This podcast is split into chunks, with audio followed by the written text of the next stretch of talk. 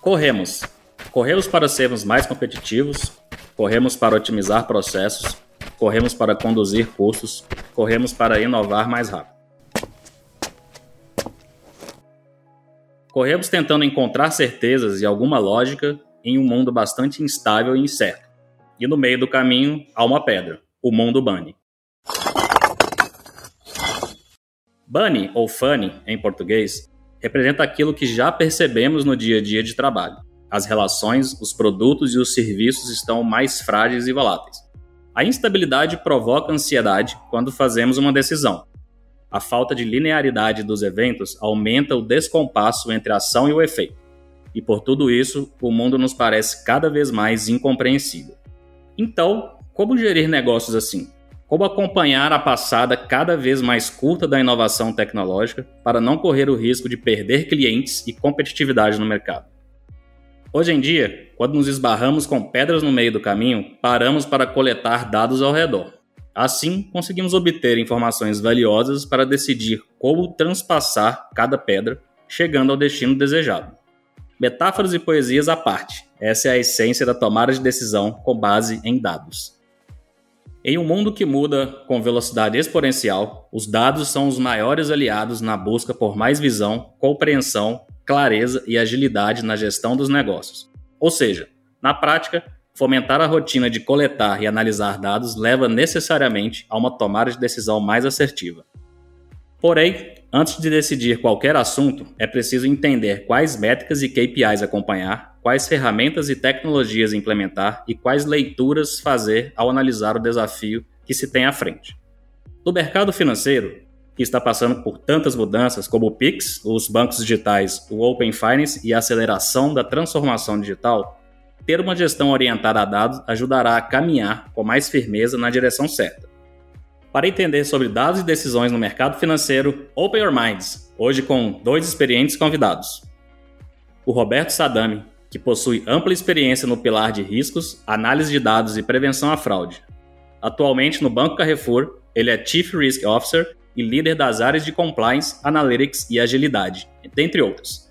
E o Diogo Hartmann, CEO da 3C Plus, que tem 11 anos de experiência como gestor de projetos voltados para aumentar a produtividade em operações de call center, estando à frente dos times de tecnologia e desenvolvimento. Eu sou Marcelo Peixoto, CEO da Minds Digital, e te convido a não escutar esse podcast correndo, mas sim caminhando com a gente. Você está entrando na Open Your Minds, a comunidade de inteligência artificial, experiência do cliente e prevenção à fraude.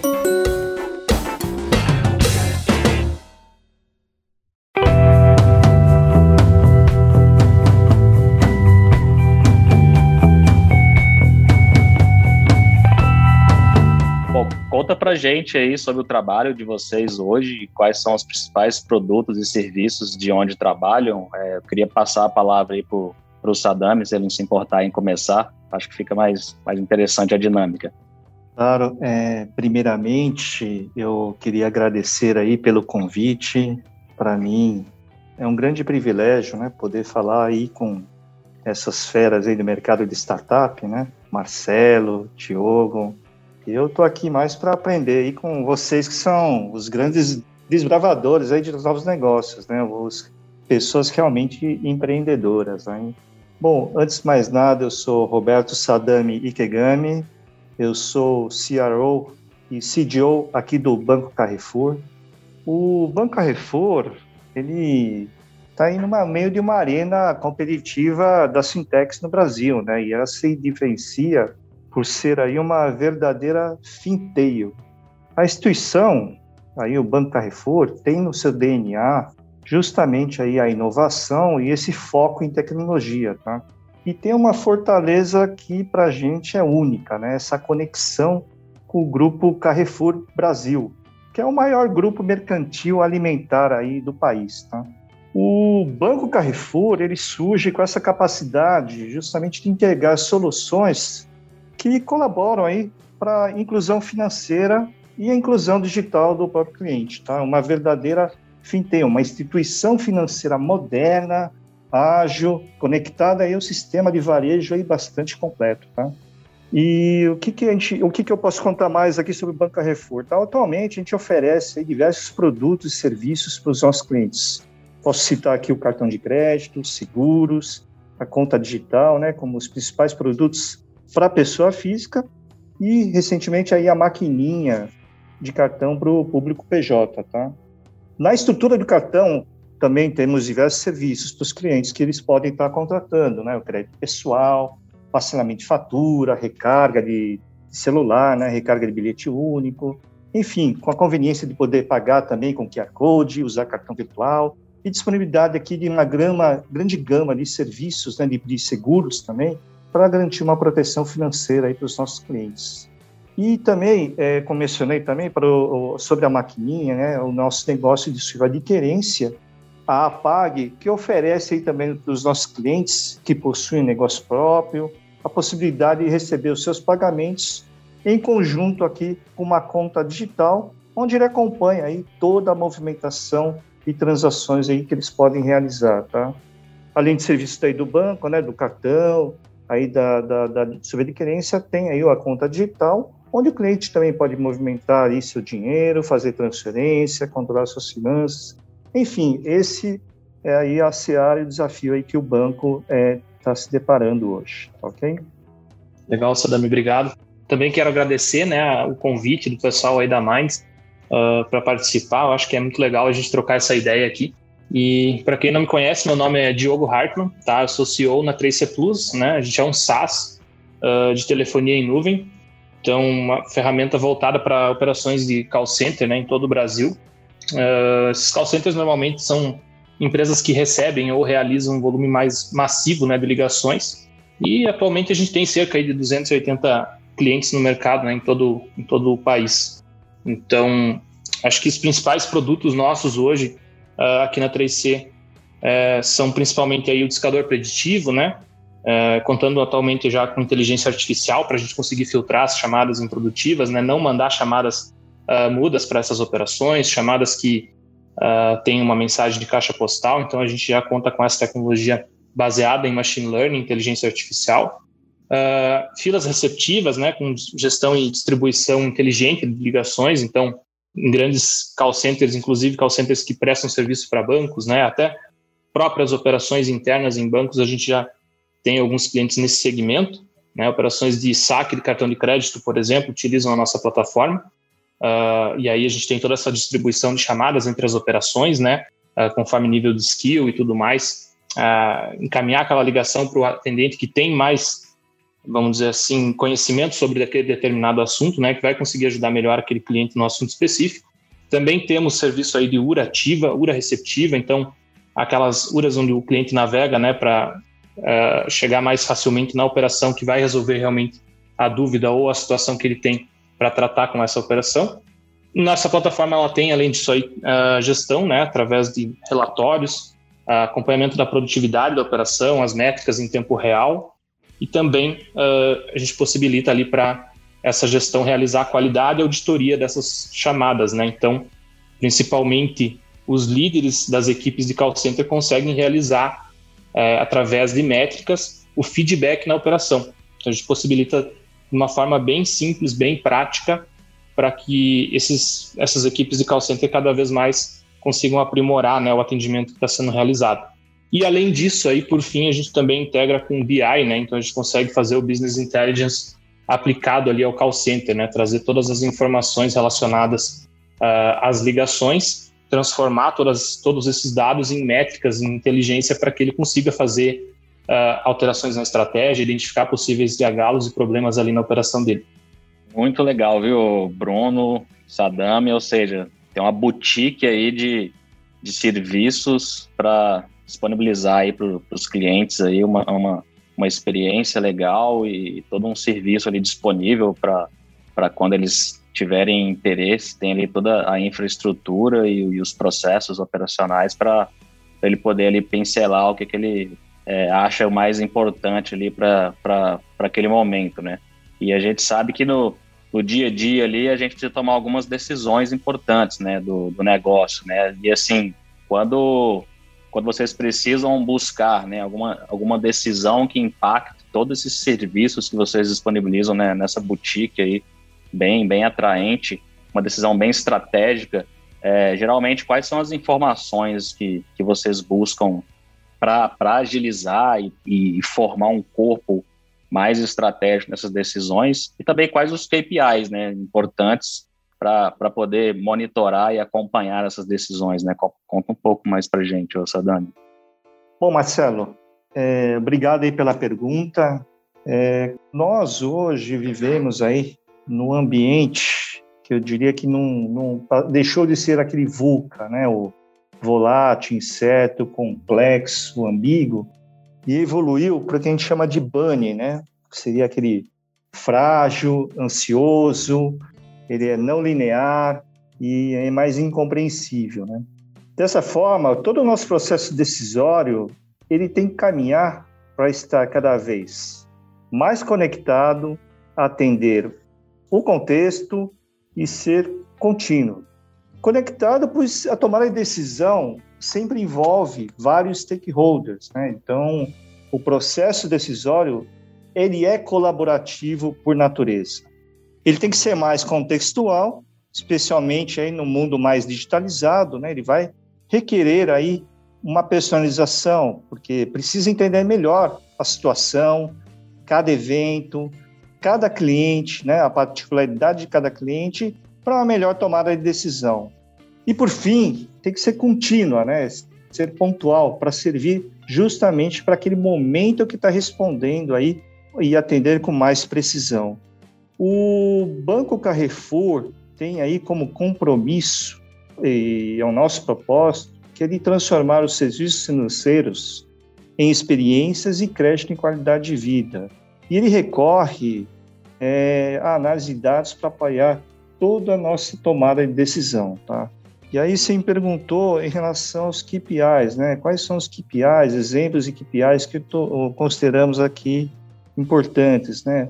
Diria o seguinte, né? O Banco Carrefour, ele prioriza a satisfação e experiência dos clientes em todas as etapas da jornada. Então, vai desde indicadores relacionados ao início de relacionamento, né? Como as propostas que foram vendidas, né? Que isso acaba explicando muito a atratividade, a percepção de valor né, do cliente que tem aí pelo nosso produto, ele vai, ele passa né, e avança pelo faturamento e ativação que estão muito associadas aí ao engajamento que os nossos clientes têm com o nosso produto financeiro. É, há indicadores de inadimplência né, que demonstram justamente aí a saúde financeira ou algo que eu precisa estar tá atendendo de uma forma diferenciada a meus clientes. E diria mais, né, que continuamente nós realizamos pesquisas, né, com o NPS, né, esse indicador que denota aí a recomendação, né? E isso passa em todas as etapas da jornada e o que molda também o nosso a nossa decisão estratégica, né, visando sempre a melhorar esse índice, tá? E a centralidade do cliente e vai ser sempre a nossa estratégia precisamos conhecê-lo cada vez mais, reforçar o que está bom né, nos nossos processos, identificar qualquer dor ou ponto de fricção que possa existir com o nosso cliente na nossa jornada, né? E, naturalmente, tudo isso, né, atendendo e superando isso, vai ter como consequência aí a rentabilização aí do nosso negócio. Bacana. É, Sadame, apesar de serem uh, produtos né, ou serviços em áreas totalmente distintas. Uh, muitos dos KPIs aí que você comentou, a gente também analisa aqui, acompanha de perto. Né? Afinal, NPS é super importante, eu acho que também uh, do nosso lado aqui acaba sendo um, um índice-chave né, para a gente acompanhar realmente o índice de satisfação desses clientes. A gente tem mais alguns aqui, pessoal, que a gente acompanha, né, por se tratar de um SaaS em nuvem, então acho que principais métricas de SaaS aí, todo SaaS tem que acompanhar. Vou falar um pouquinho sobre algumas delas, mas no, no nosso radar aí estão sempre é, essas que eu vou comentar, né? Então, o MRR, que é a receita recorrente mensal que nosso produto está gerando, né? Então, uh, do faturamento ali, quanto que representa em receita recorrente, ou seja, aquele valor que o cliente paga todos os meses é um valor normalmente fixo, tá? É um compromisso, né, que esse cliente tem com a 3C Plus aqui. Uh, índice de churn, então índice de, de, cancelamento, né, a perda de receita mensal quando clientes cancelam essas assinaturas.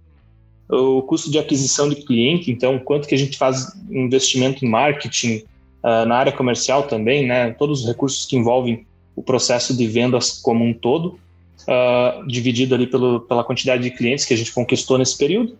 Aí a gente tem também o lifetime, né, que é o é quantos meses os clientes conquistado permanece utilizando o nosso serviço. Uh, em cima do lifetime, a gente tem também o lifetime value, que é a multiplicação né, desse tempo que ele permaneceu utilizando o serviço pela receita mensal média, né? Então, quanto ele está pagando por mês ali durante todo esse tempo que ele permanece como cliente da 3C Plus. E a gente monitora muito de perto também o CAC uh, versus LTV, né? Então, aquele comparativo que eu acho que todo SaaS que foca em ser escalável tem que acompanhar. Né? Esse CAC ele precisa ser três vezes menor, em média, uh, para que a gente considere né, que essa empresa está realmente num, num, processo de escalabilidade uh, se comparado ao LTV. Tá? Também acompanhamos ali o ticket médio das contas, nosso share de mercado, né, qual que é o tamanho desse mercado, quantos clientes a gente já tem em base atendendo e temos mais também, por fim, aí, o SLA da plataforma, né? A gente é um SaaS em nuvem, a gente precisa acompanhar muito de perto qual que é a disponibilidade do nosso produto fico bem feliz em falar que nos últimos meses a gente tem atingido 99,97% de SLA.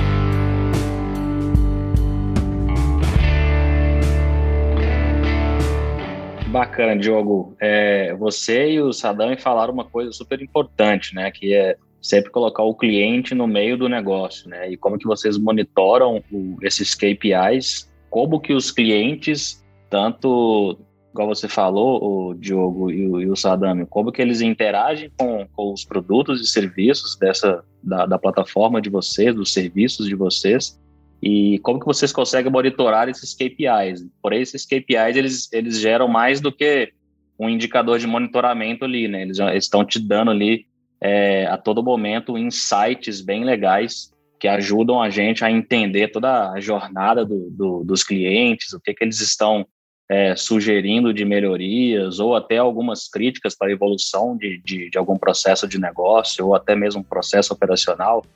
Em, em relação a esses insights né, que, que, são gerados por esses KPIs, é, quais os principais que vocês buscam e como que vocês aplicam isso nos processos de negócio? Se você quiser falar para a gente, o, Diogo. Legal. Uh, então, aqui do nosso lado, a gente entende que uh, existem aí três principais tipos de indicadores, né? O estratégico, o tático e o operacional. A gente olha nessas três esferas, uh, onde as métricas estratégicas ali elas vão servir para medir o progresso dos objetivos que a gente definiu e gerar insights para a direção da empresa, né? Tomar decisões. Então, com essas métricas, a gente pode avaliar melhor, por exemplo, o cenário e traçar uh, novos objetivos, né? Por exemplo, ah, se a gente percebe que o CAC está muito baixo, a gente pode avaliar a possibilidade de aumentar o investimento e trazer uma quantidade maior de leads, né, para o nosso processo de vendas. Ou se a gente vai perceber lá que o LTV está muito baixo, a gente tem que procurar entender por que, que isso está acontecendo, né? O que está motivando esses clientes para permanecerem pouco tempo aqui conosco? Então, como eu comentei, né? Em geral, a gente fala aí que o LTV ele precisa ser três vezes maior do que o CAC para que esse negócio se, seja realmente escalável. A gente procura e acompanha muito de perto isso, e isso gera muito insight para nós, né? Então, outros índices também a gente acompanha internamente uh, em cada setor. Por exemplo, lá no setor do nosso suporte, aqui a gente vai ter índice de satisfação com atendimento, o tempo médio de resolução, tempo médio de respostas nos tickets, etc. Né? No, no, setor de sucesso do cliente, ali a gente tem também o NPS, que eu comentei, as métricas geradas lá pela plataforma, né, onde a gente vai procurar auxiliar os nossos clientes nessa definição estratégica, então, para que a gente consiga ajudar esses clientes a terem um aumento de performance. Então, a gente acompanha as métricas do call center do nosso cliente, entende o que, que ele pode estar tá, né, cometendo de, de, erros, o que, que a gente consegue auxiliar ele em melhorias de estratégia para que ele aumente essa performance da operação dele. Né? Então, nosso time tem esse papel, né? Uh, lá no setor comercial, aí tem vários, né? Acho que todo mundo conhece. Uh, índice de qualificação dos leads, então, quantos dos leads que a gente recebe são realmente qualificados para usar o nosso serviço, né? Eles têm fit com a nossa ferramenta. Uh, a gente costuma falar, isso está lá dentro do nosso código de cultura também, que é uma frase ali, é um coach aí que eu vou comentar, que é o vendemos somente para clientes que racionalmente a gente consegue encantar. Então, desses leads atraídos né, pelas estratégias de marketing, quantos deles que realmente têm o fit com a ferramenta, que eu, né, foi o que eu comentei, e quais principais motivos da não qualificação, isso também a gente acompanha. Né? Então, se a gente está recebendo um, uma quantidade de leads uh, onde esses clientes, né, essas pessoas não conseguem uh, ou não tem fit para usar a ferramenta, por que, que ela não consegue? Né? Quem são esses caras? Entender e mapear, né? Até para a gente entender lá no processo de marketing por que, que a gente está atraindo esse pessoal. Então, essas, essas métricas que a gente acompanha no, no processo comercial, elas têm um link direto né, com o time de marketing, porque a gente consiga é, fazer essas alterações de estratégia quando identifica alguns problemas ali.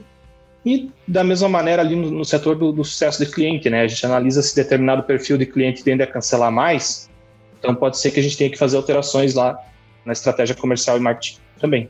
É, é, tudo está interligado, né? Legal, Diogo. E Sadami, conta um pouquinho para gente, assim, como, como que vocês é, enxergam esses insights que vocês monitoram nesses KPIs que você falou agora há pouco, é, como vocês olham para esses insights e como que esses insights vocês tiram alguma informação relevante que possa melhorar os serviços financeiros aí do Banco Carrefour.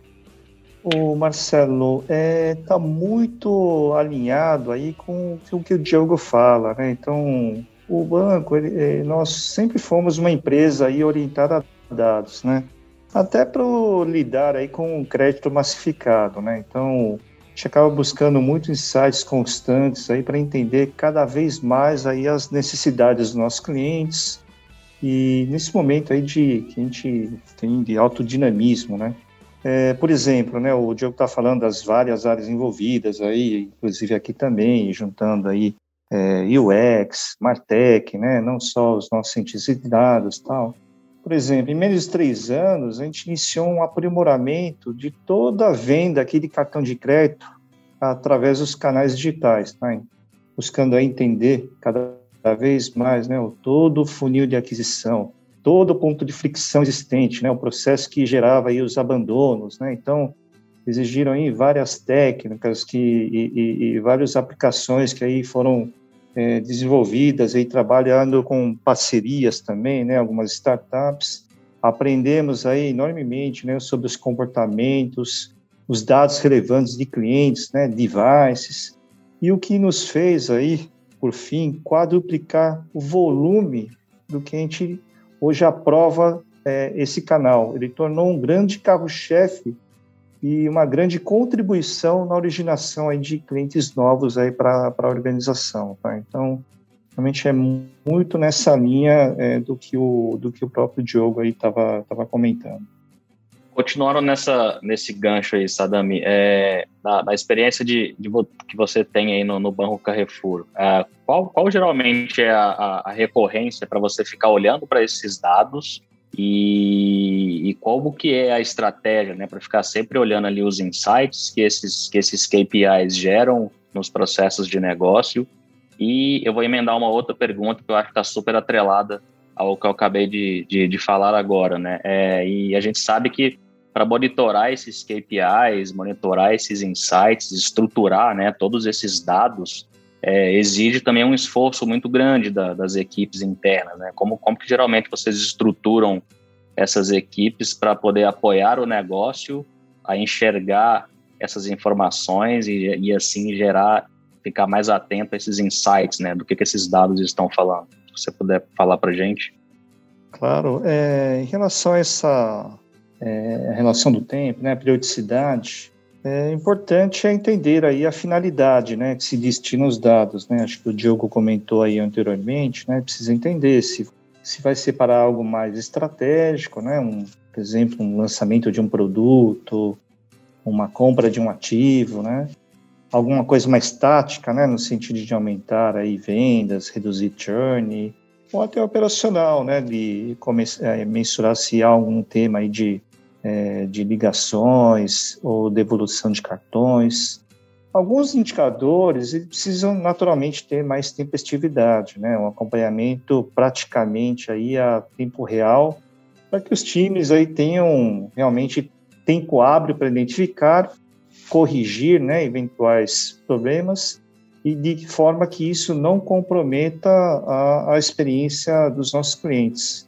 Eu queria dar um exemplo aqui na, na, na nossa operação comercial, né, os dados aí das equipes de vendas aí do, do banco, né, na, tanto nas lojas aqui do Carrefour quanto Atacadão, eles são todos consolidados em painéis e relatórios que são gerados aí automaticamente. É possível visualizar aí em quase tempo real informações quanto cartões e seguros que foram vendidos por cada loja, é, ativação dos cartões, alcance de metas, né, comparar regiões e outras informações mais aí que auxiliam na tomada de decisões, tá?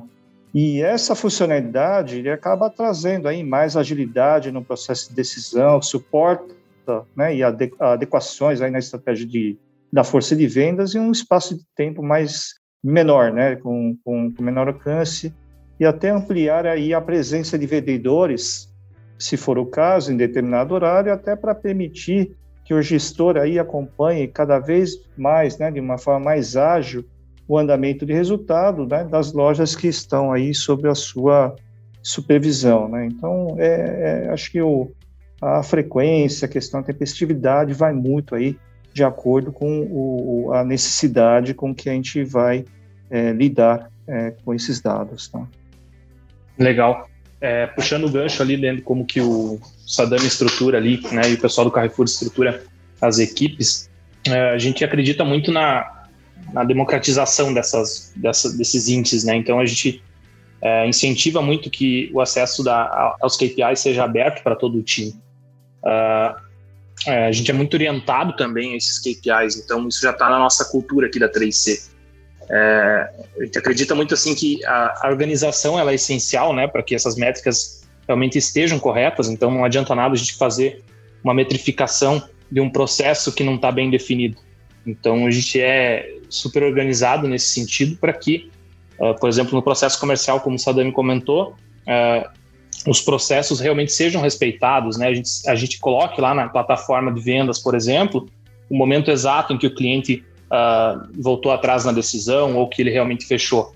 Então, para a gente conseguir calcular um índice comercial que a gente considera muito importante aqui, que é o tempo, né? Que esse cliente fica no funil de vendas, ou seja, aquele tempo que a gente leva para converter uh, o cliente é só um exemplo também dessa situação, né? Então todas essas métricas elas são monitoradas de perto por cada setor, né? A gente, como eu comentei, deixar 100% aberto isso. E além disso, a gente realiza também aqui dentro uma reunião mensal, né, que a gente chama de town hall. Então, é onde cada um dos setores apresenta como foram os seus, os seus indicadores ali durante o mês. E aí isso traz uma visibilidade maior, né, para o time. Então, tem também um incentivo muito grande da nossa direção aqui quanto ao acompanhamento desses índices, é, a gente incentiva e motiva muito o time a acompanhar de perto esses, essas métricas e interpretar elas. Né? Não adianta nada ter um monte de métricas se o líder de um setor não, não consegue interpretar e tirar insights dessas informações. Então, com relação à periodicidade também, né, que foi uma das perguntas ali que o Peixoto fez, uh, eu acredito que depende muito do índice. Né? Tem índice que faz sentido você acompanhar mensalmente, tem índice que pode fazer sentido acompanhar em tempo real, ou semanalmente, né? Então, a gente não precisa esperar fechar o mês para a gente analisar como foi.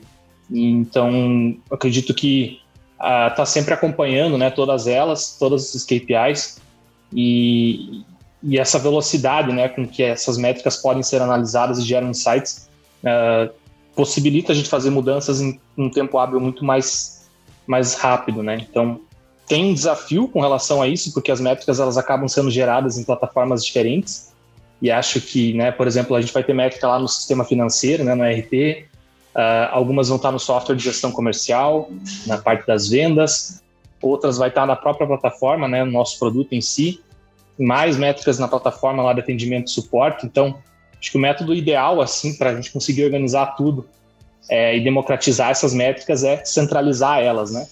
Então, tornar isso mais fácil e mais acessível a todos é essencial.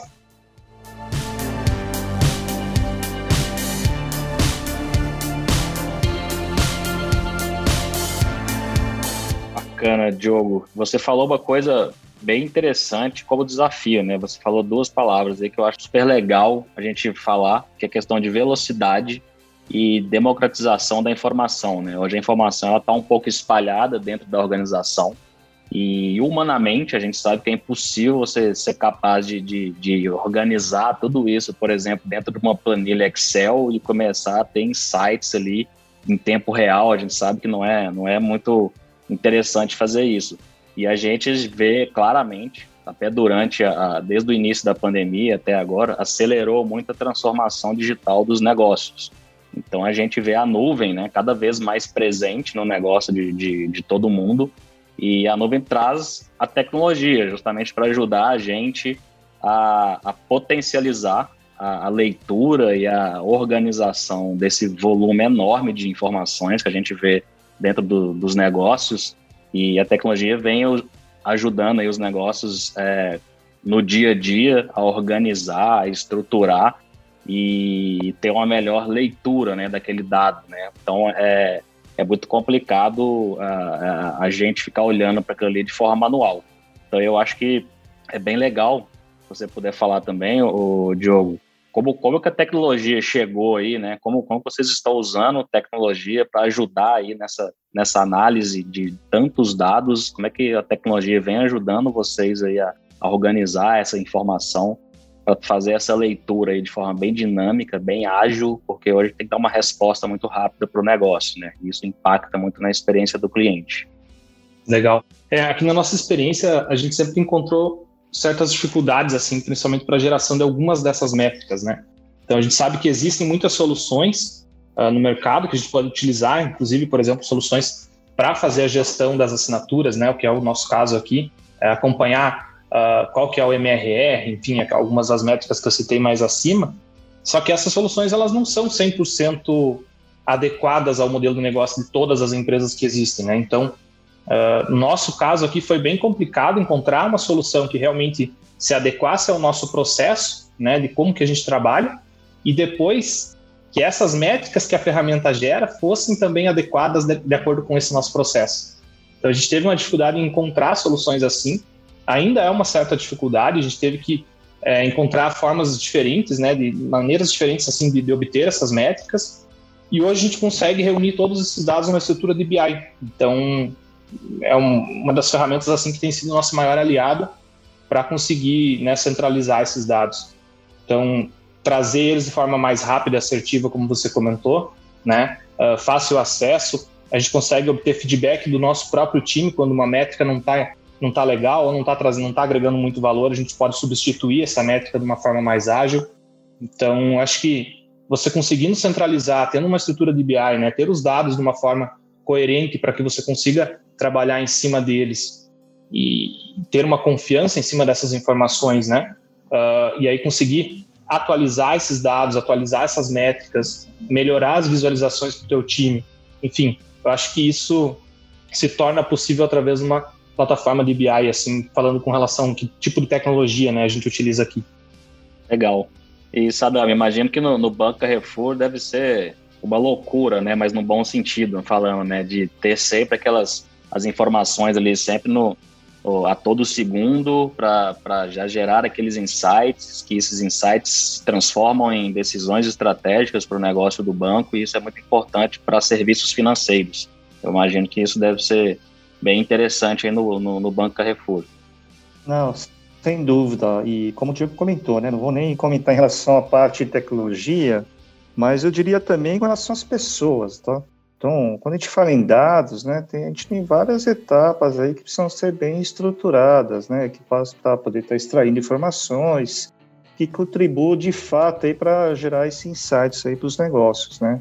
É, não me atendo tanto à tecnologia, mas falando de pessoa, temos aí uma equipe aí de engenheiros de dados, né, que trabalham justamente toda essa automatização, né, dos processos de extração dos dados, né, nas suas mais diferentes fontes, para que em seguida aí os nossos cientistas de dados, né, possam trabalhar de uma forma mais estruturada, realizar estudos, extrair informações, e transformar aí justamente em produtos e dados, né, algoritmos, né, para tomada aí de, de, de, decisão.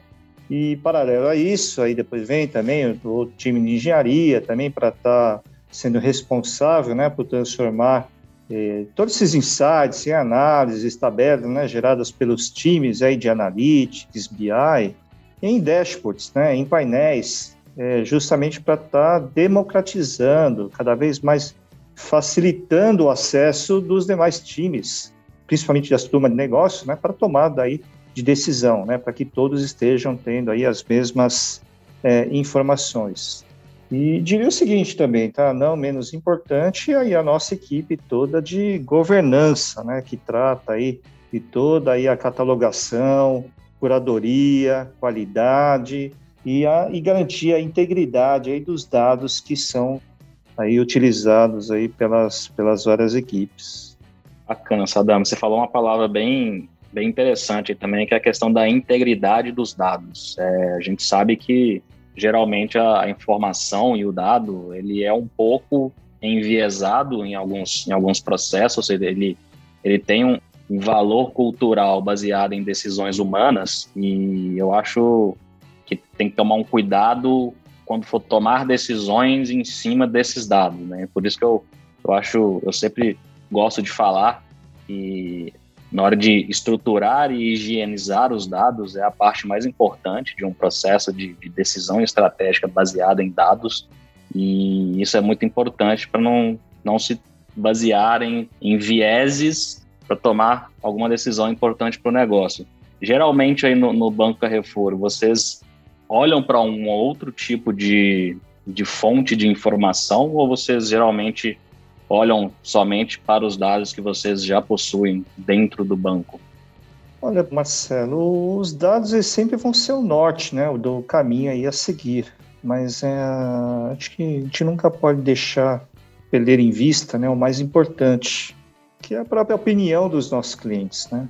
Nós temos aqui uma área específica de inteligência competitiva, né, que está justamente realizando constantemente pesquisas, gerando aí uh, os customers insights, né, de diversas formas, é, e controlhar aí para o restante do mercado também, até para a gente poder ter um benchmarking, né, e colher mais feedbacks dos nossos clientes, é, em conjunto com todo o background de dados que nós já temos, né, todas as análises que nós já fazemos, para sempre complementar e tomar aí as melhores decisões e, naturalmente, construir uma melhor experiência para os nossos clientes. Não, ia só falar que o que o Sadam falou é bem, bem importante em relação também a ouvir o, o que o cliente vem dizendo com a experiência ali quando ele utiliza os serviços, né? Imagino que com vocês aí, o, o Diogo, deve ser da mesma forma e também queria saber um pouquinho de como que é o processo de vocês aí quando vocês vão tomar uma, uma decisão baseada em análise de dados, vocês geralmente consulta alguma, alguma fonte de informações externa ou algum outro tipo de, de fonte de dados, ou somente olha para dentro de casa mesmo, vocês já conseguem identificar ali algumas, alguns insights interessantes. Então, é, a gente sempre tenta entender o cenário por trás né, daquele dado. Eu acho que o dado, como o Sadami falou, é um ponto de partida, né, um ponto inicial, assim, para a gente procurar questionar e entender com mais profundidade, né, por que está gerando essa informação. Então, a importância do contato frequente com os líderes, com os clientes, até com parceiros e fornecedores, acho que é bem necessário assim para a gente buscar entender, né, se esses, se talvez eventos atípicos ocorreram, então isso pode gerar impacto, né, de alguma forma nesses dados. A pandemia, por exemplo, gera impacto em dados, a gente sabe disso, a mudança comportamental dos clientes, enfim. É, sei lá, um número maior de feriados durante o mês, sazonalidade nas vendas, acho que tem vários fatores externos que podem impactar de certa forma esses dados, né? Bacana. E conta pra gente, Diogo, tem algum caso que você pode compartilhar com a gente de que vocês tomaram uma decisão, estratégia que, que impactou diretamente no, no negócio de vocês e, e, como que foi o, o desafio, né, para tomar essa decisão baseado nessas análises? Uh, acho que eu posso citar dois exemplos aí, Peixoto. Acho que a, a própria pandemia, né, que eu acabei comentando agora, foi algo assim que a gente teve que analisar com carinho, porque o que aconteceu foi uma mudança uh, nas operações de call center. Então, empresas que eram no modelo convencional, né, um, uma sala gigantesca com um monte de, de posições lá de atendimento, modelo presencial do trabalho, uh, tiveram que mudar com uma certa urgência para um modelo home office e muitas vezes as ferramentas que esse call center utilizava não possibilitavam esse modelo, né? Então a gente teve que se adequar, entender isso muito rápido e foi algo assim que também nos acelerou muito, tá? É, então a pandemia para nós ela teve um efeito inverso do que talvez para a maioria dos mercados. Então é um exemplo, né, de, de uma mudança rápida que a gente teve que fazer. E uma outra que eu posso citar ali em 2019 a gente identificou que, por exemplo, uh, tinha uma quantidade de leads, né, com um ICP diferente nos procurando. E era um ICP que a gente nunca tinha mapeado, né? A gente, eu tinha, eu vim de experiência em operações principalmente uh, de, de, cobrança, né, e vendas, mas tinha, existe um mercado, por exemplo, de correspondentes bancários que é muito carente de, de ferramentas e a gente não tinha mapeado isso dentro do nosso perfil ideal de cliente. Então, quando a gente verificou que existia essa procura, essa demanda que não estava sendo atendida pelo mercado, Uh, foi uma mudança muito grande de estratégia para entender, né, para procurar aprender sobre esse perfil de clientes que é diferente do que a gente vinha atendendo e nos adequar, né, até a, mesma linguagem que essa galera tem, enfim, é, para conseguir atender eles também. Então acho que foi dois exemplos aí que eu pude citar. Ah, bem legal. E eu imagino, Sadam, que aí no Banco Carrefour, igual eu falei, né, do, durante a pandemia houve uma aceleração muito grande, principalmente dos bancos, para a transformação digital trouxe muitos clientes para esse mundo digital e oferecer os serviços financeiros ali cada vez mais ali no aplicativo e via desktop. Então, assim, eu imagino que vocês tomaram várias decisões de negócios baseados em, em decisões de análise de dados. Se você puder dar alguns exemplos para gente. Claro, Marcelo. E sem dúvida, com o início da pandemia, ele houve uma forte aceleração dos nossos processos, né, de digitalização, e principalmente a população também, né, tornou-se mais digitalizada, né, forçada justamente aí pelo isolamento social. E com isso, né, foi identificado aí no mercado de cartão de crédito um forte crescimento, né, de participação das compras online. E com alteração do perfil de consumo, né? As regras de prevenção a fraudes, né? Por exemplo, que até então assumiam como natural ou alguns comportamentos de clientes, né? Quando faziam aquelas transações eh, de forma presencial, ele realmente sofreu aí um desajuste, né? Um desarranjo aí com esse novo cenário, né? Então acabava gerando aí é, geração de alertas, né? E de forma desnecessária e que acabava provocando um certo é, ruído aí com os nossos clientes. Né? Então, o, com base aí justamente nos dados né, que a gente foi capturando né, e aprendendo, né, dados de device, é, de geolocalização, né, associados a esse novo comportamento é, de uso dos nossos clientes, nós fomos desenvolvendo novos algoritmos né, e treinando novamente um machine learning né, em novas regras que pudessem considerar esse novo normal, né, esse novo comportamento, né, essa nova característica de uso do cartão de crédito para estar tá justamente dando mais assertividade ao nosso processo decisório e diminuindo, né, e evitando todo esse atrito, né, que pudesse existir com os nossos clientes através aí de transações negadas, né, ou bloqueios indevidos aí do cartão de crédito.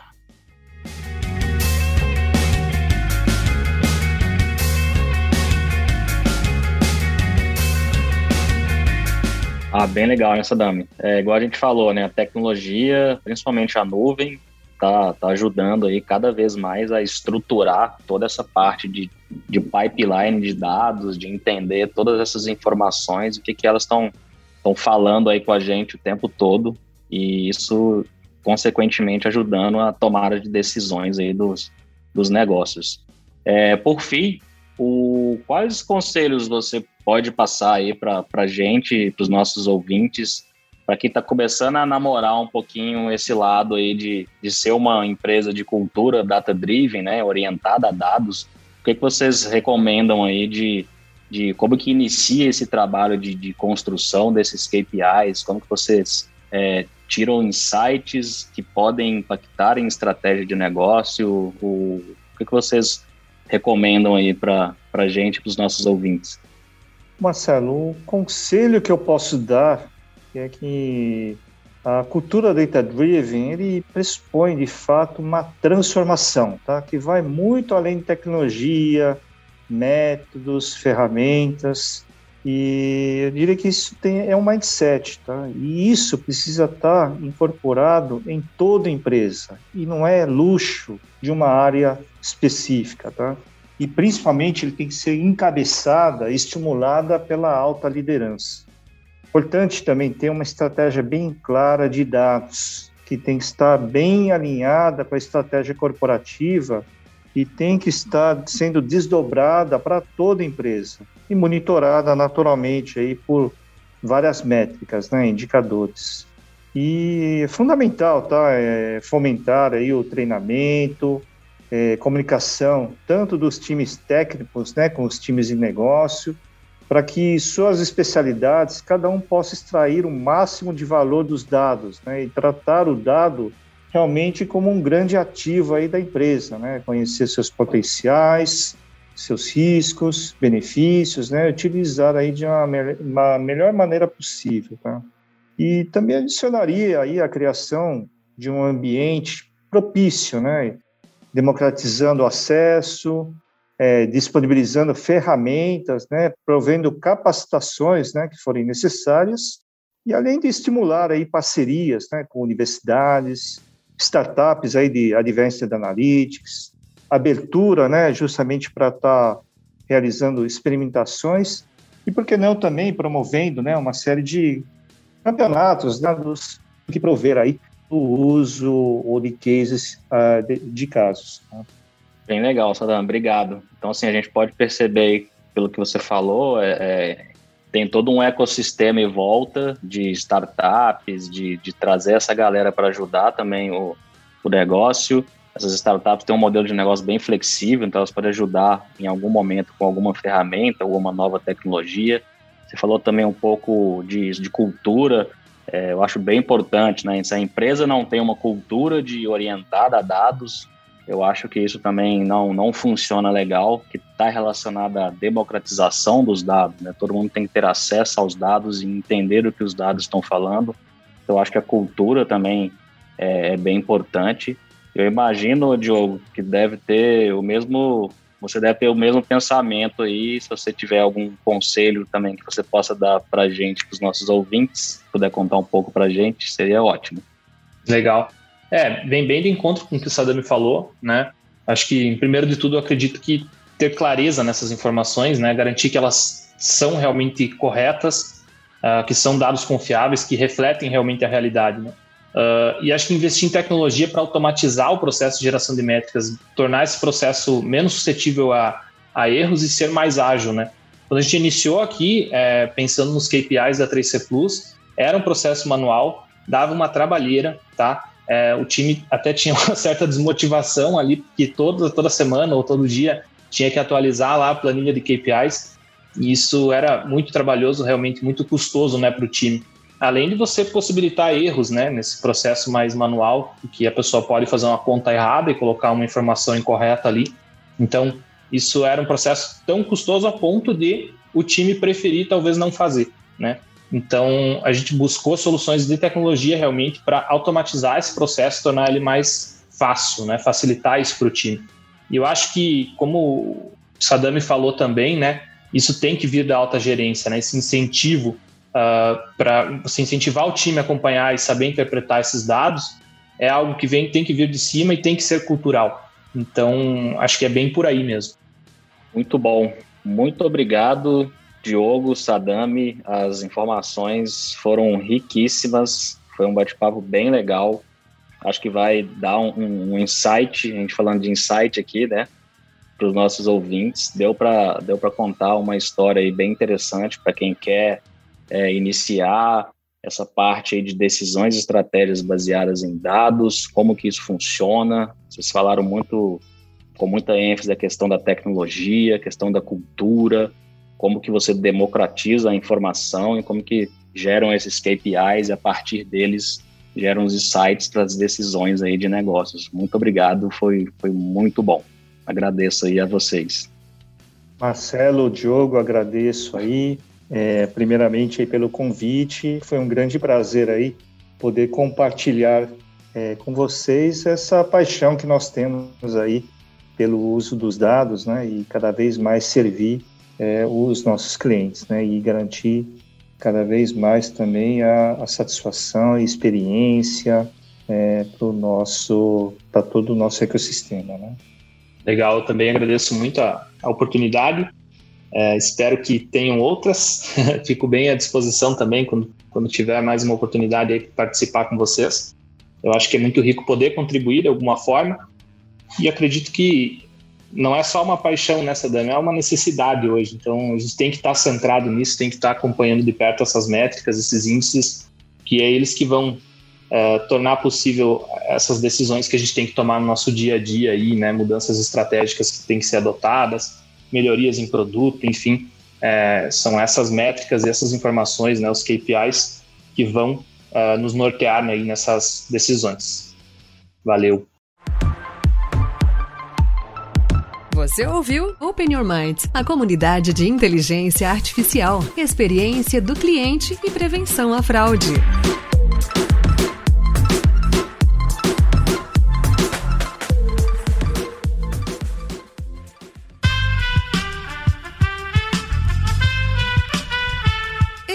Podcast foi editado por Aerolitos Edição Inteligente.